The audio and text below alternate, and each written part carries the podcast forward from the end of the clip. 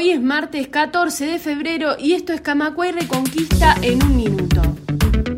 Las y los trabajadores uruguayos perdieron en promedio 1.150 pesos mensuales en sus salarios en los últimos tres años, según el informe del Instituto Cuesta Duarte, elaborado con recientes datos publicados por el INE. Un minuto. Los trabajadores policiales tendrán un lugar para pelear por su salario. Esto lo dijo Ricardo González, dirigente del Sindicato de Funcionarios Policiales de Montevideo, el CIFPOM. Esto es porque el Ministerio de Trabajo instaló un ámbito de negociación salarial para los policías, hecho que significa una gran conquista para este sector. Noticias en un minuto. Ayer, trabajadores de supermercados Tata se movilizaron frente a Torre Ejecutiva en contra de las medidas de reestructura de la empresa. El Sindicato Único del Transporte de Carga y Ramas Afines, el SUTCRA, el Sindicato Único de Multiahorro, SUM, que viene de la cadena adquirida por Tata, y el Sindicato Único Nacional de Trabajadores de Tata creen que es posible que la empresa busque vender la cadena de supermercados. Un minuto. Más información en radiocamacua.uy.